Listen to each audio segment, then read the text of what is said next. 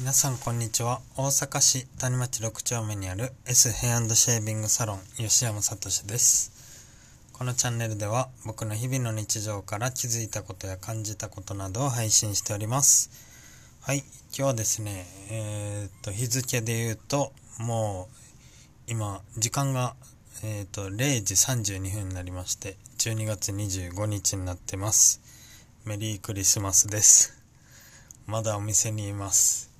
そうえー、っとまあ普通に仕事してて10時11時ぐらいに最後のお客さん帰りましてえー、っと掃除してこれから帰ろうかなっていう感じなんですけどもちょっとラジオ最近サボり気味だったのでまあ撮って帰ろうかなと思います。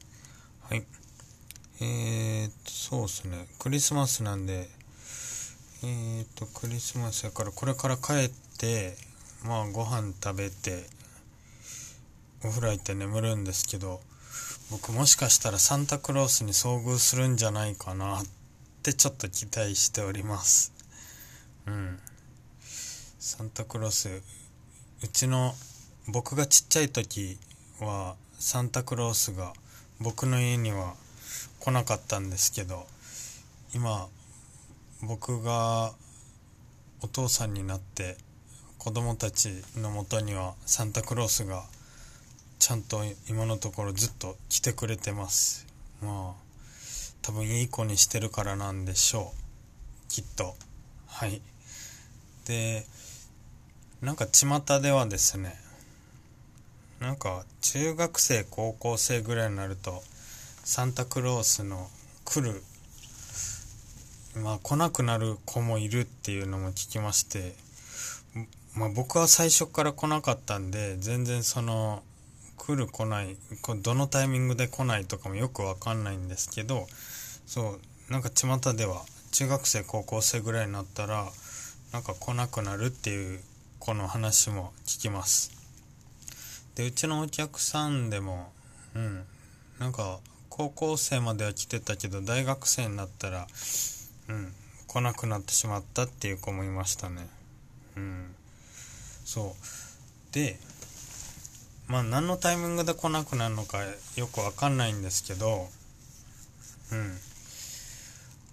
うん。僕的にはですね今後あのまあサンタクロースに僕もちょっと手紙を書きましてあのずっと来てくださいって一応手紙を書いてみました。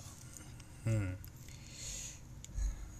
そうっすね。うちの子供美晴ってあの長女が今8歳なんですけどそう。なんかサンタクロースっていうかクリスマスってまあねみんな年に1回来るイベントなので別に大人になって来てくれてもいいよなと思ってうん。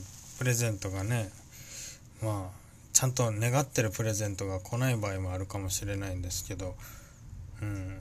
あのずっと来てくれてもいいなと思ってそう。なんかねコミュニケーションが取れる日じゃないですか。クリスマスって。何お願いしたのとか何々が届いたよみたいな。でなんかみんなハッピーな気持ちになるしそうクリスマスってやっぱいいよなと思ってね。なんか街の雰囲気とかも結構好きなんですよ。イルミネーションが。うん。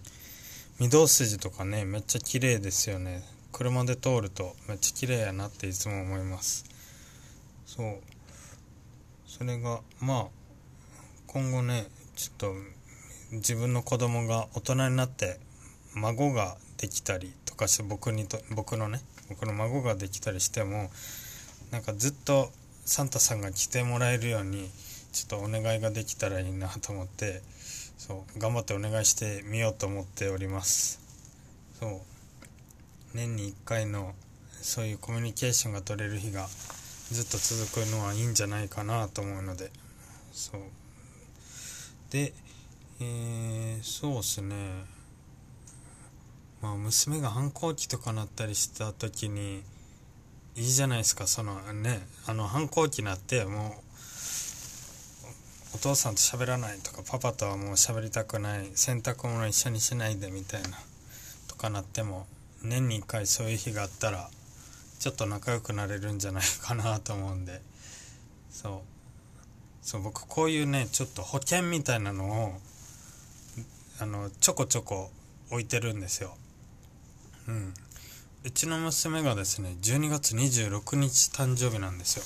そうクリスマスの次の日が誕生日なんですけどあの誕生日の日に毎年ですね手紙を書いてるんですよ。うん。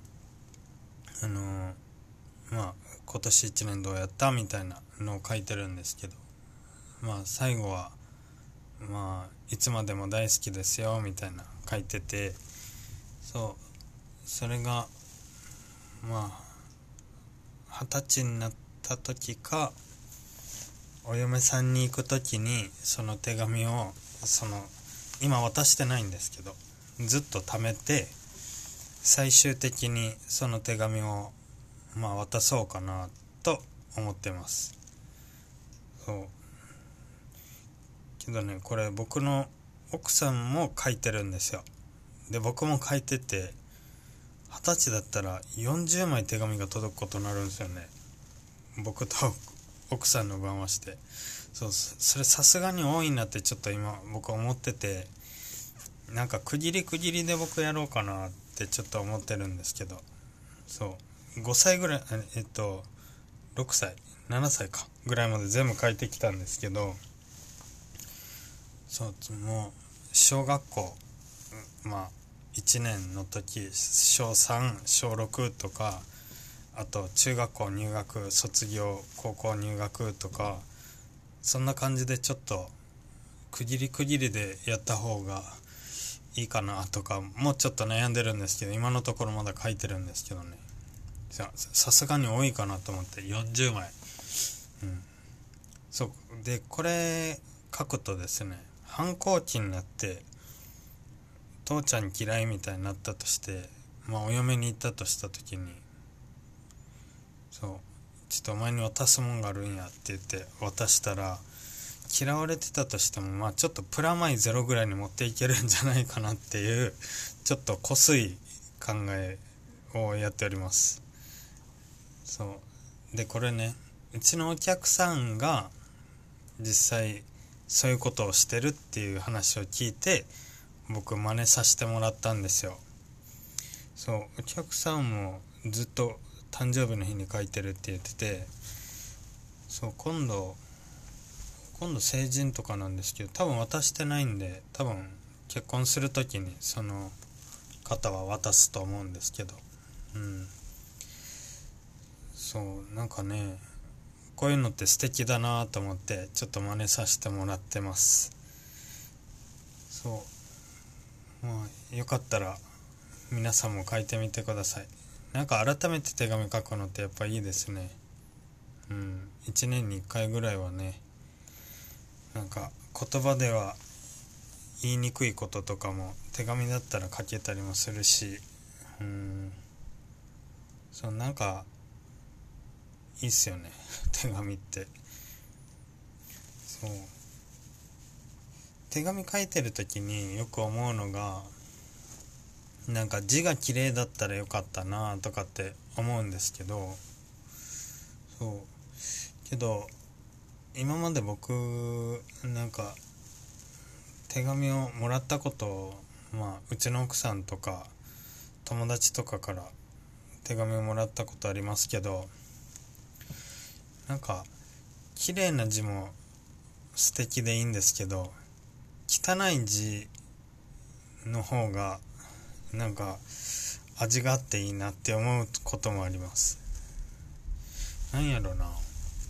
なんかね亡くなったお父さんが書いてた手紙じゃないんですけどなんかうちのお父さんギャンブルが好きだったんですけどロト6が当たったらこんな家を建ててやるっていう設計図みたいなのがあったんですよ。めちゃめちゃとんでもない豪邸な設計図を。なんかもともと大工をやってたんでそう。なんか書いてたんですよ。家のあれを。そう。それがめっちゃ汚くて。鉛筆でね。ボールペンだったかな。なんかもう付け足して付け足してめっちゃ汚かったんですけどその書いてるのとか見たら、うん、なんかね味があってこの人こういうなんか汚い字で頑張って書いてるのとかってちょっと綺麗な字の人よりも心に響くものがあるなって僕は思ってるんですけどうん。そう何て言うんだろうな。苦手なのに頑張ったみたいな。そう。そう別にねなんか綺麗な字って何て言うんだろうあのパソコンとかで打った字とかと僕にとっては似てるって言ったらちょっと違うんですけどそう。じゃあ汚い方がなんかその人の心みたいなのが映ってるみたいで、うん、頑張りが見えたりとかそんなのは素敵かなと思うので、うん、そう。手紙また今日も帰って手紙書いてはい。でももしかしたらその時にサンタクロース来たらちょっと、うん、姿確認できたらですね写真と撮ってちょっと TikTok か SNS でもあげたいと思います。はい。よしじゃあ今日はこれで終わります。いつも聞いてくれてありがとうございます。それじゃあまたね